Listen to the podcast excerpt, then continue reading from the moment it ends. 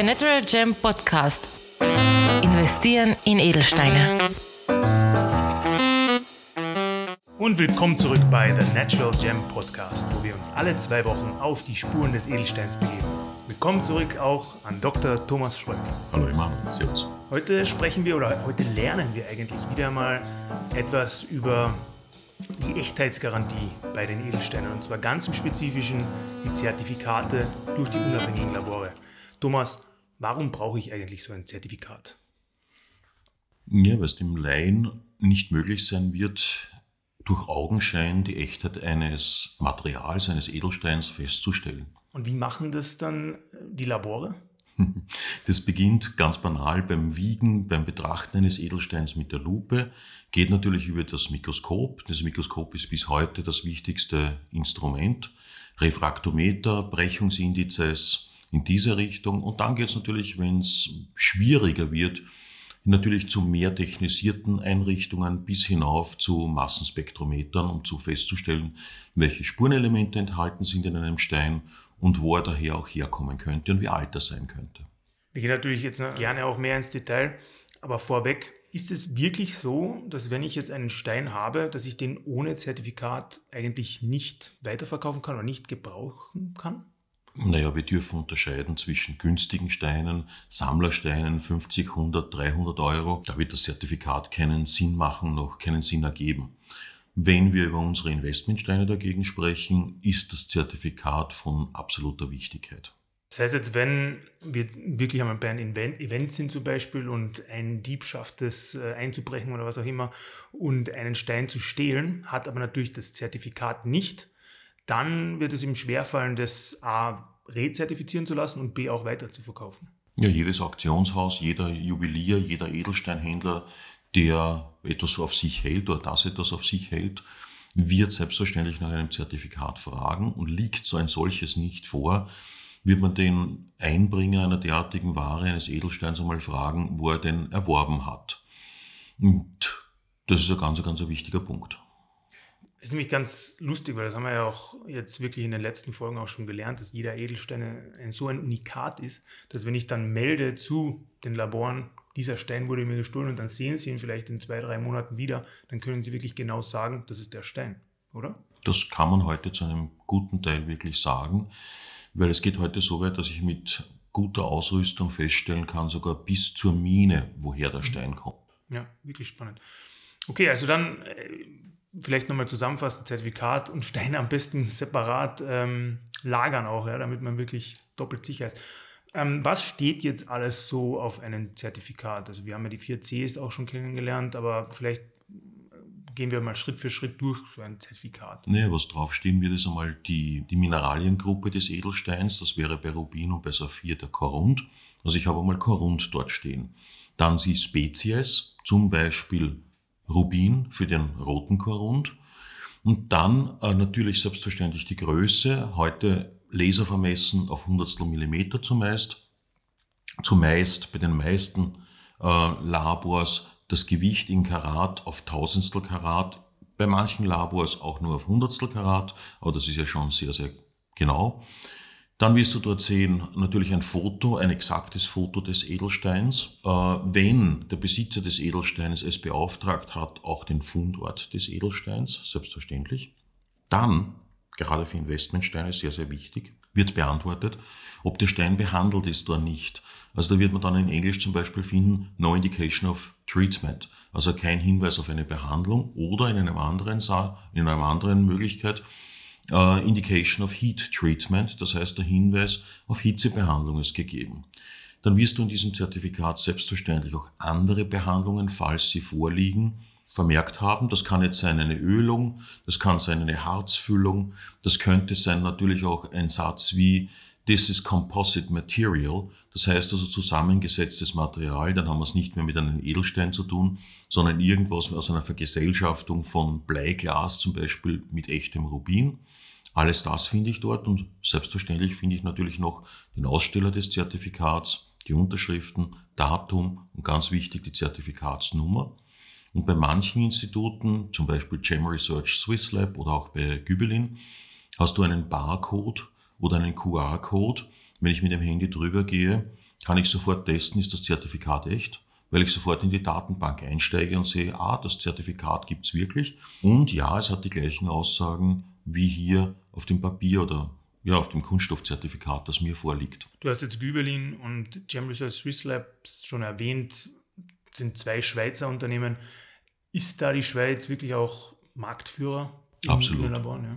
Absolut. Also die Schweiz hat sich mit drei bis vier Anbietern, wie man das rechnen möchte, in den letzten 25 Jahren eine Pole Position weltweit gesichert. Zu nennen sind hier die SSEF, Schweizer Stiftung Edelsteinforschung, Gübelin, äh, klar, haben einerseits einen Schmuckhandel, andererseits ein Edelsteinlabor, das schon erwähnte GRS oder GRS auf Deutsch, Gem Research Swiss Lab in Luzern. Und dann gibt es noch andere, die kleinere Institute, Dynegre zum Beispiel, die ebenfalls hier Niederlassungen haben.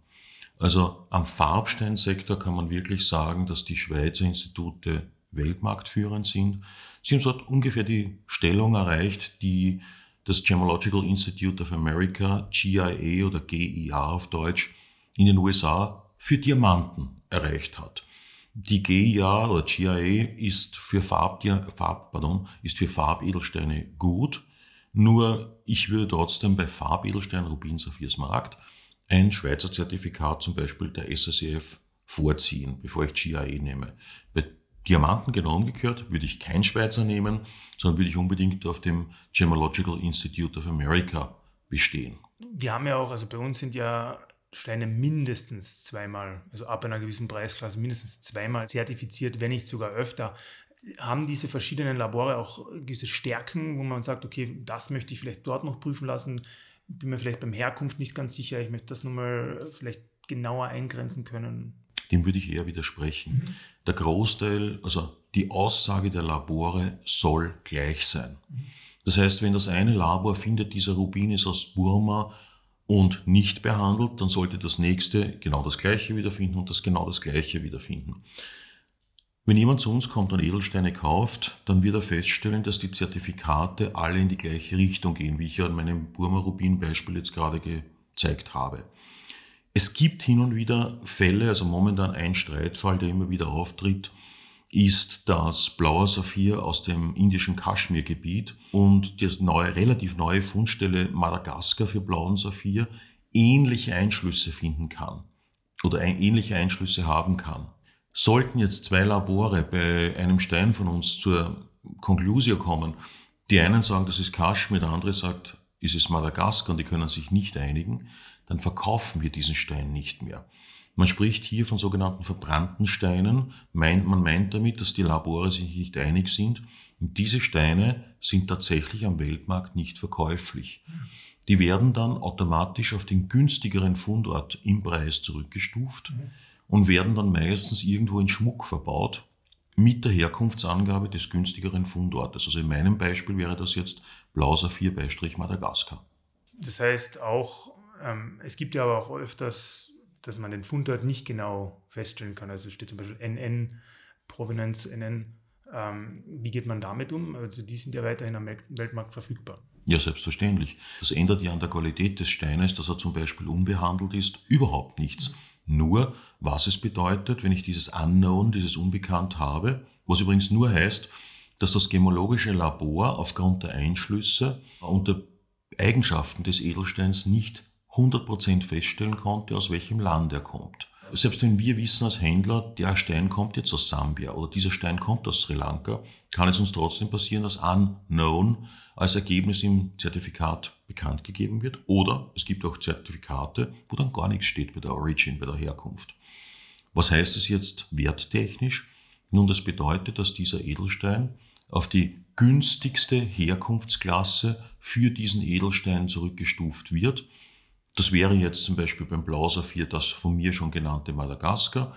Das wäre beim Rubin zum Beispiel eine Rückstufung auf Ostafrika, weil das einfach die günstigsten Rubine, relativ natürlich gesehen, sind, die wir haben. Eine wichtige Frage, die wahrscheinlich den Hörerinnen und Hörern auf der Zunge brennt, auch ist, wie liest man ein Zertifikat korrekt? Also wenn ich jetzt wirklich einen Rubin, einen Saphir als Investmentzweck suche, gibt es dann gewisse Indikatoren, wie zum Beispiel Treatment. Wenn da jetzt signifikant steht, ist es dann automatisch auszuschließen als Investment. Oder wenn da Burma steht, sollte immer Pigeonblatt dabei stehen. Oder irgendwelche solche Kleinigkeiten, die man vielleicht als, als Leser beachten müsste. Fangen wir mit den einfachsten Dingen an. Wenn ich bei den Bemerkungen, bei den Remarks etwas stehen habe wie Heat Treated oder eine Behandlung in einer anderen Form, sei es radioaktiv behandelt, äh, radioaktiv bestrahlt, sei es ähm, Bleiglas gefüllt, dann schließt das diesen Stein einmal komplett sofort das Anlageprodukt aus. Dann hast du Significant genannt. Beim Smaragd haben wir Ölungen vorliegen. Für, eine, für ein Investment sollte der Stein entweder No Oil, also kein Öl, insignificant, also nicht feststellbar, quasi so wenig ist es, oder Minor haben. Alles, was nach Minor kommt, zum Beispiel Moderate oder Significant, schließt diesen Smaragd wiederum vom Investmentcharakter her aus. Also man kann natürlich weiterhin als Juwelier verwenden, aber eben nicht als Investment. Und nochmal vielleicht zu dem Thema Pigeonblatt oder Royal Blue oder so, ist das auch etwas, auf was man schauen sollte im Zertifikat oder ist das eher mehr ein Bonus? Das ist eine ganz eine schwierige Frage. Da sind sich selbst die Labore heute nicht einig, weil es bis heute keine 100%ige Definition gibt, was ist Royal Blue oder was ist äh, Pigeonblatt, also das Taubenblut. Die großen Labore der Erde wie die SSCF oder auch Gübelin machen das anhand von Referenzsteinen. Also selbst SSCF zum Beispiel kennt drei Abstufungen von Taubenblut heute. Und es gibt noch einen Trend, der in letzter Zeit sehr stark geworden ist, dass der Terminus Taubenblut oder Royal Blue, also königliches Blau, nicht nur auf die Farbe bezogen wird, sondern ein Qualitätskriterium für den Stein an sich ist, das zum Beispiel erwartet wird, dass dieser Stein einen exzellenten Schliff hat, keine Einschlüsse hat, eine namhafte Herkunft hat und dazu eine ausgezeichnete Farbe. Aber da ist sich die Fachwelt auch nicht ganz einig, weil es ist, man kann es ganz offen sagen, ein Royal Blue von Gem Research Swiss Lab hat nun mal nicht in der Aussagekraft die Farbe, äh, hat nicht die Aussagekraft wie von der SSEF, wenn die schreiben Royal Blue. Mhm. Ich stimme dir zu, ich würde es eher als Bonuspunkt sehen und außer bei den zwei Top-Instituten wie Schweizer Stiftung Edelsteinforschung, SSEF und Kübelin, würde ich da eher nicht so viel Wert drauf legen. Ich würde eher Wert darauf legen, dass es ein lebhaftes Blau ist, ein schönes, äh, strahlendes Grün, ein strahlendes Rot, bevor ich mich rein aufs Zertifikat begebe. Das hat leider diese, man kann es fast als Unart bezeichnen, dass diese Wörter so stark bewertet werden, wie eben Vivid Green, Royal Blue, äh, Bitchin Blood, es gibt ja dann noch Vibrant und was da noch alles herumschwirrt. Warum ist das so? Warum sage ich, das ist eine Unart? Weil gerade im asiatischen Raum der Käufer manchmal dazu neigt, sich den Edelstein gar nicht mehr richtig anzusehen, sondern nur mehr nach dem Zertifikat zu kaufen. Und ich bezeichne das als eine Unart. Ich sehe mir am liebsten zuerst einmal den Edelstein an. Ist er ansprechend? Ist er funkelnd? Ist er starkfarbig? Und dann natürlich das Zertifikat und niemals umgekehrt. Ja, es sollte eher mehr eine Bestätigung des Gesehenen sein, anstatt das Gesehene vielleicht überhaupt zu beeinflussen oder überhaupt zu ersetzen. Vollkommen richtig, ja. Das heißt, du würdest, und das ist ein weiterer Tipp vielleicht für aufstrebende Edelsteinkäufer, äh, nie einen Stein nur am Hand eines Zertifikates kaufen. Also du musst immer mindestens Foto oder am besten haptisch vor dir sehen. Absolut richtig. Selbst beim Diamanten, der ja weitgehend genormt ist mit dieser Farbpalette von Dora bis Zeppelin, kann es noch immer geben, dass selbst bei Dora, also bei der höchsten Farbstufe, wir nennen das eine, ein Tint oder ein, ein Hue, also nur so ein, ein Häuchlein zum Beispiel von Brownish dabei ist, also bräunlich oder greenish, was ich nicht möchte. Also ich kaufe selbst Diamanten nicht nach Zertifikat, nicht nach der Farbe, sondern ich sehe sie mir an. Und beim Farbstein, der ja weniger genormt ist als der Diamant, ist das noch viel, viel wichtiger, dass ich mir wirklich anschaue, welche Farbe hat der Stein. Wir als Händler machen das natürlich im Voraus für die Kunden. Das heißt, wir screenen und scannen jeden einzelnen Stein, bevor wir ihn kaufen.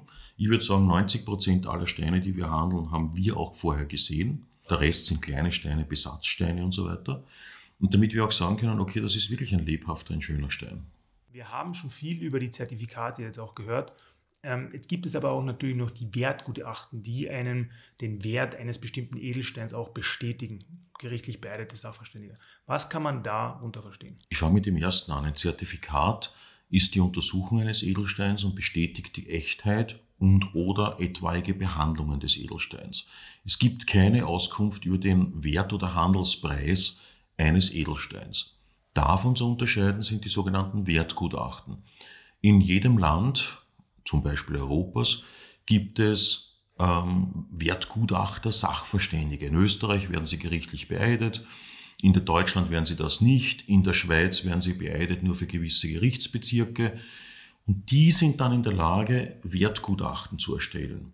Wir haben uns dazu entschlossen, das ist schon ein paar Jahre her, dass wir jeden Edelstein mit auch einem Wertgutachten ausliefern. Bei uns sind sie vom Gemologischen Labor Austria, das gibt es seit den, ohne jetzt genau zu wissen, 1970er Jahren, hat die staatliche Auszeichnung, also darf den Bundesadler führen. Ähm, und dort wird von einem gerichtlich beeideten Sachverständigen der Wert des Edelsteins festgestellt. Die haften übrigens auch dafür und sind auch versichert auf das oder für das, was sie hier aussagen.